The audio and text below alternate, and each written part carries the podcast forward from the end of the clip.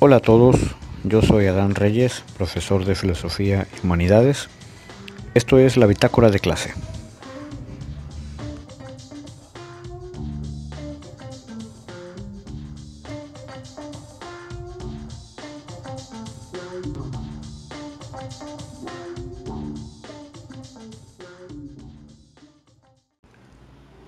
En esta bitácora vamos a hablar de uno de los temas que más me interesan por la eh, rama de conocimiento que manejo, es la clase de filosofía en el bachillerato o en el nivel medio superior.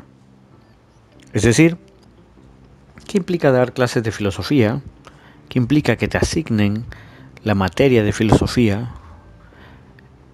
en el bachillerato? Sus dificultades, sus obstáculos, sus paradigmas, sus programas y algunas consecuencias de aquello que debería ser. Vamos a abordar un poquito de todo esto, un poquito de lo que es la percepción del estudiante, un poquito de los estereotipos alrededor de la materia y bueno, en general, ¿qué es lo que, lo que debería ser eh, como parte del programa mm, básico de la educación media superior? Recordemos que en el bachillerato general, aquí en México, se llevan eh, se lleva como filosofía. Me, parece que son dos o tres semestres.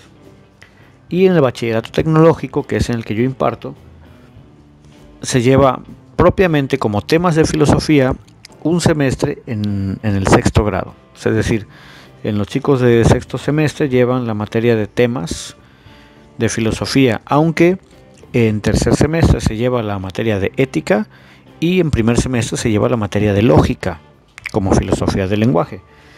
Lo único que difícilmente se llegan a establecer estos vínculos, ¿no? Entre la, o sobre todo la continuidad entre una materia y otra. Por eso es que no se percibe como si se llevara en tres semestres, pero básicamente es lo mismo. Lógica en primer semestre, que es filosofía del lenguaje, ética en tercer semestre como filosofía del comportamiento o filosofía social y temas de filosofía en sexto semestre ya como los saberes generales de la materia.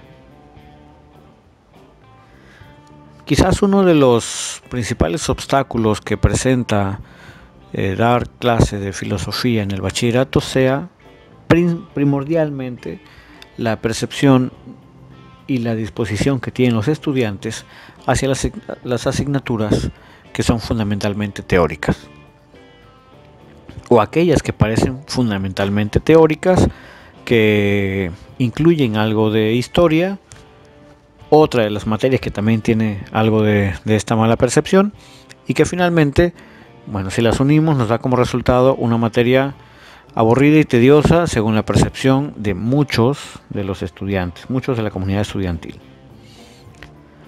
Aburrimiento y tedio que muchas veces no es compensado por la planificación del curso, por los contenidos abordados o por el modo como se aborda la materia en sí. Eso también incide y depende obviamente en la formación o en el perfil profesional del, del docente al que se le asigne la materia voy a, recordar un poco a mis maestros de filosofía del bachillerato. Tuve dos, uno que era sacerdote y otro que era abogado. Debo decirlo, muy a, mi pesar, que desafortunadamente ninguno de los dos tenía la capacidad para motivar a nadie a leer filosofía. Por poner el ejemplo del primero, que me tocó, que era el, el sacerdote, eh, empezando porque los contenidos que exponía, todos estaban enfocados al pensamiento religioso, obviamente. Le era muy difícil diferenciar una cosa de la otra y le era muy difícil o prácticamente imposible exponer un tema que si no estaba referido al punto de vista cristiano católico. Eso nos daba como resultado una clase de filosofía que era básicamente una clase de catecismo, con algunos conceptos eh, especializados, con el Aristóteles más cristiano que yo recuerde y con un método de clase muy poco didáctico, hay que decirlo, lo voy a explicar. Al inicio del curso nos sentábamos por orden de lista, eh, yendo de la fila que estaba enfrente del escritorio hacia atrás.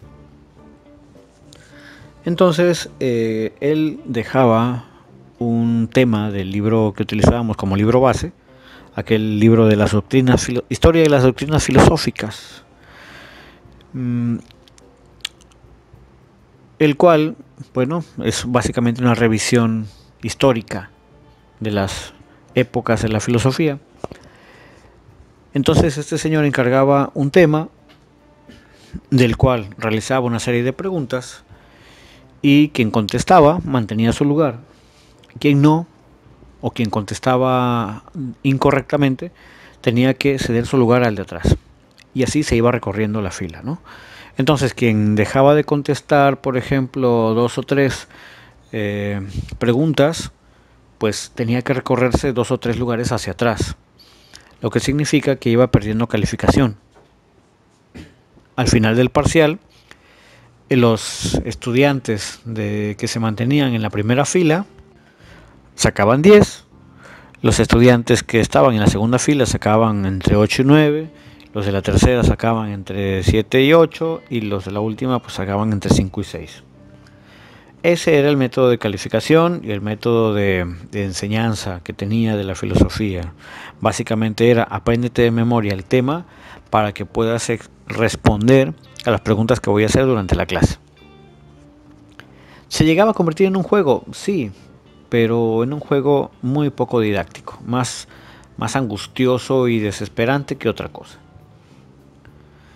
Eh, por el otro lado teníamos el profesor que era abogado de profesión y cuya clase de filosofía era básicamente un anecdotario personal. Obviamente no es que la filosofía no tenga nada que ver con la vida personal, no es que la filosofía no sea un campo de conocimiento para los abogados, pero eh, quizás el enfoque exageraba o pecaba de, personalista en cuanto a las anécdotas. Y entonces el curso básicamente era eh, la vida del profesor pensada a través de alguno que otro concepto filosófico planteado en un libro, que además un libro de texto eh, de la SEP, bastante básico, bastante confuso y que tampoco era desglosado en cuanto a, en cuanto a sus contenidos. No teníamos básicamente un desarrollo de los temas, sino eh, el despliegue interminable de anécdotas de este personaje que de vez en cuando lo relacionaba con algún filósofo o alguna corriente filosófica. Obviamente estos son dos casos y no podemos generalizar a partir de ellos, pero eh, lo que sí podemos eh, pensar es que además de estos casos hay otro tipo de otra serie de obstáculos sobre la clase de filosofía en el bachillerato, empezando por la disposición que tienen los estudiantes. Eh, como ya dijimos antes, eh, siguiendo por ciertos estigmas de la materia o de la disciplina filosófica y en general por la percepción que se llega a tener de la filosofía en la sociedad. Me ha tocado la desagradable experiencia de, que me, me dicen filosofía, bueno, es casi un sinónimo de un marihuano que divaga y que dice todo aquello que se le viene a la mente de manera repentina. Casi casi como una iluminación, una revelación divina desde un estado eh, mental alterado. Lo cual obviamente dificulta la relación del profesor con la asignatura y del profesor con los estudiantes que reciben la asignatura. Por otro lado, tenemos el asunto del programa de la asignatura como tal, el cual también plantea una serie de dificultades, empezando por los contenidos y terminando por el modo de impartir estos contenidos. Por un lado, en cuanto a la planificación de la asignatura, yo creo que el principal problema que se ha o que se llega a cometer al momento de, planificar el curso es que se abusa del revisionismo histórico. Y esto yo lo he comentado con algunos colegas, coincidimos en que en el nivel medio superior es muy difícil hacer que el estudiante se interese por la historia de la filosofía. ¿Por qué? Porque de entrada no entiende o no comprende eh, en su totalidad lo que es filosofía en sí. Quizás el gran obstáculo que representa esta, forma de planeación sea que haya que instruir primero al estudiante sobre qué es filosofía como tal. La revisión histórica puede servir como para situar eh, en la temporalidad y en las eh, diferentes temáticas o los diferentes problemas abordados por la filosofía, pero no es, digamos, que la mejor manera de introducir a alguien en la filosofía como disciplina, como práctica, y sobre todo pensando además en, el, en la aplicación eh, de la filosofía ya a nivel profesional, que ahí es donde suele haber también la mayor confusión. Por tanto, mm, siempre he sugerido, en mi caso, y siempre he tratado de hacerlo así, eh, planificar el curso de filosofía enfocado en problemas específicos, eh, problemas filosóficos como tal, tratando de enlazarlos con lo que sería la vida cotidiana del estudiante, la vida cotidiana de las personas en general, y a partir de allí explicar sus conceptos, explicar las diferentes corrientes, quizás las aplicaciones teórico-prácticas y quizás también las implicaciones de, dichas respuestas en la vida social. Esto en lo personal me ha generado mucho mayor em, provecho al momento de impartir la asignatura. Me ha sido mucho más provechoso, mucho más satisfactorio al momento de tratar de generar los conocimientos esperados, eh, los, eh, las aplicaciones esperadas por parte de los estudiantes, generando mm, pues quizás espacios de reflexión, la necesidad de reflexionar de parte de ellos y obviamente también la, posibilidad de aplicar eh, algunos de estos conceptos a problemas que ellos identifican en la vida cotidiana que quizás esto sea la parte más complicada, la de eh, hacerles eh, llegar a ese punto en el que puedan ver eh, el problema filosófico general en algún punto de su propia vida o con algo que tenga que ver con ellos, lo cual obviamente les acerca mucho más, les afecta mucho más y finalmente el, concepto o la teoría o el aprendizaje o,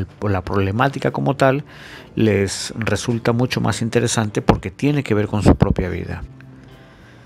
Yo he visto que si en lugar de eso hacemos un recorrido histórico por las diferentes etapas de la filosofía, eh, los presocráticos, eh, los griegos clásicos, la filosofía medieval, este, el renacimiento, la modernidad y tal y tal y tal, suele ser una clase sumamente tediosa para los estudiantes porque no encuentran relación de eso que están viendo con su propia vida. Y eso obviamente contrasta con una de las necesidades de la filosofía, que es la de verse reflejada en la vida de las personas. Eh, verse reflejada y sobre todo hablarle a la persona sobre su propia vida, sobre, sobre lo que es en sí misma, desde sí misma. Quizás esta sea la, mayor consecuencia que debería tener el, curso de filosofía en el bachillerato. es obviamente difícil lograrlo porque en muchas ocasiones cuando el docente no tiene el perfil filosófico eh, o, el, perfil, profesional adecuado, eh, suele limitarse al revisionismo histórico que le marcan los libros de texto eh, normales o habituales.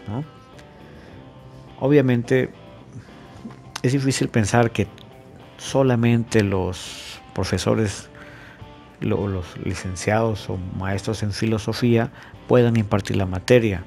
Porque claro, hay un espectro muy amplio en cuanto a los perfiles académicos contemplados para esta asignatura. Pero sí es cierto que eh, muchas veces hace necesaria una capacitación extra, una especie de, diplomado o especialización incluso en quienes no tienen el perfil eh, específico de filosofía para impartir una materia como esta. Eso es algo que quizás la, la, educación pública no se ha planteado y no se lo llegue a plantear en ningún momento, porque está convencida de que todos los perfiles que tengan afinidad con humanidades están capacitados para dar cualquiera de las materias o casi cualquiera de las materias que entran en ese espectro, ¿no? Así como de pronto a mí me toca dar antropología o me toca dar sociología y no soy especialista en ello, eh, pues así también los pedagogos, los historiadores, los mm, abogados, los psicólogos pueden dar filosofía.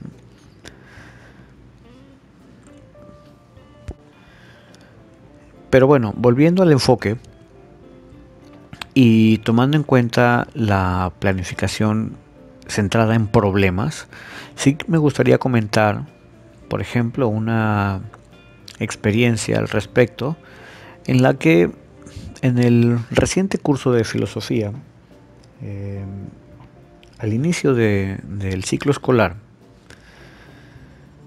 y precisamente para hablar sobre el concepto de filosofía, hice tres preguntas al grupo.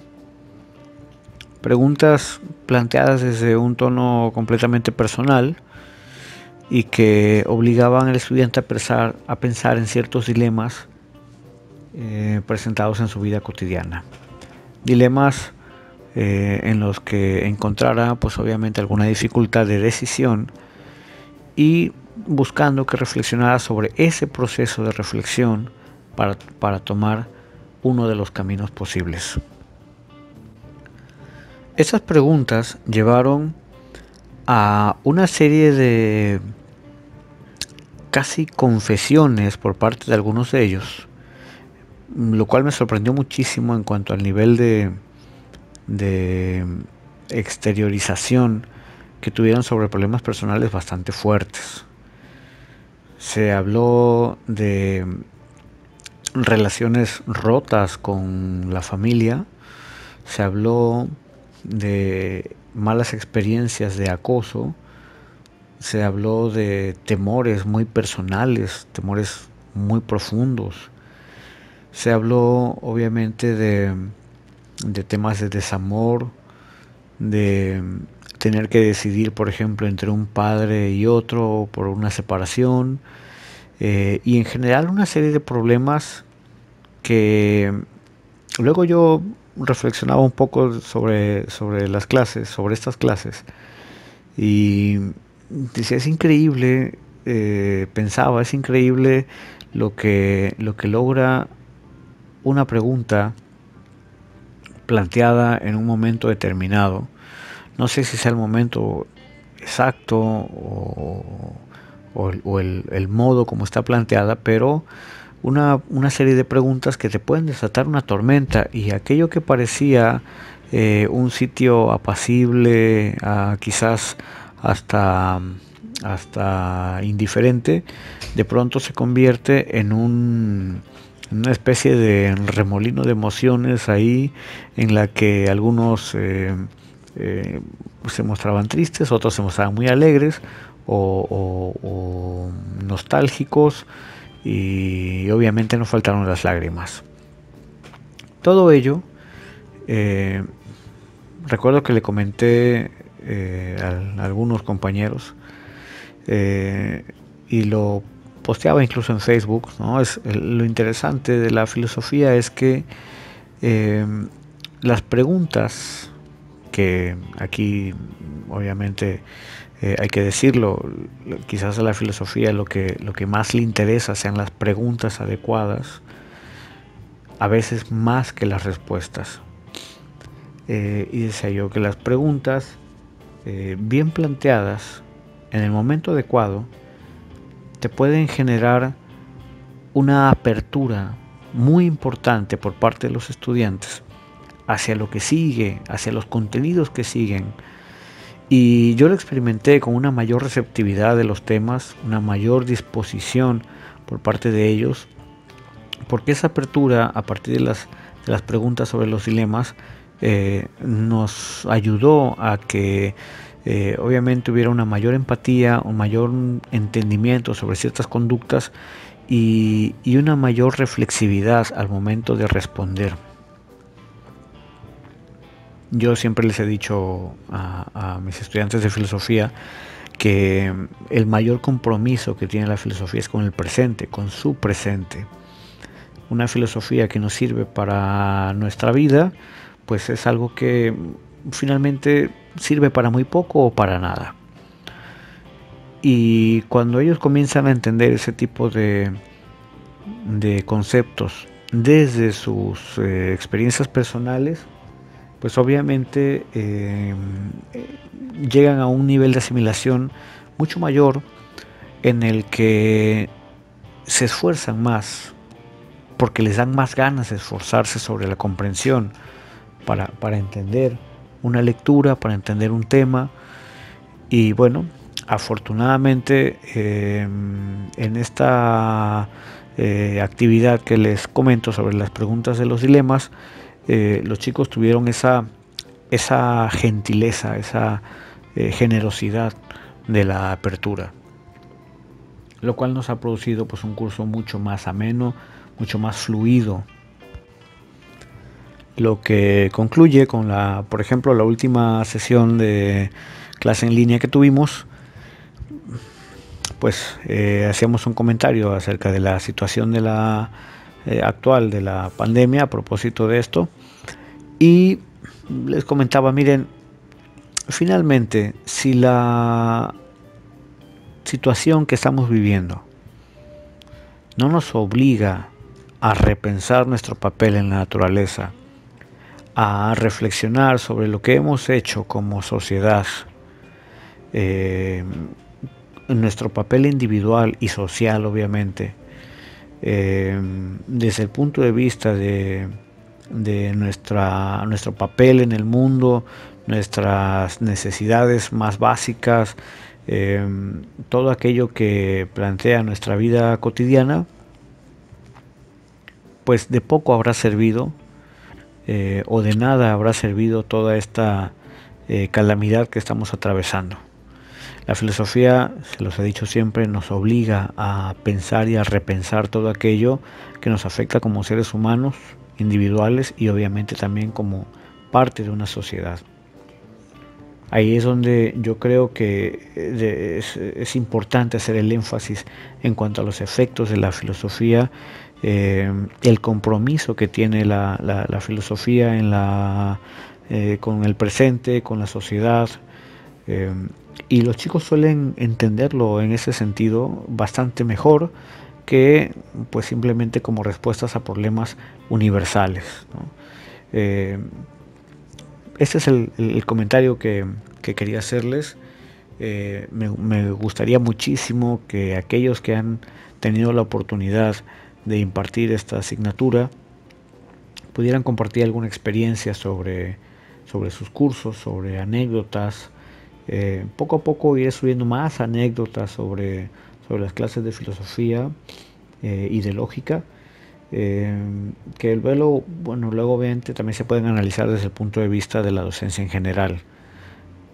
Por lo pronto, bueno, ese es el, el tema planteado en esta bitácora de clase y espero que en algún momento podamos tener las experiencias o los comentarios de los colegas que también han han tenido que impartir esta, asignatura en el nivel medio superior. Muchas gracias por escuchar y esperamos su participación en esta bitácora de clase. Excelente día a todos.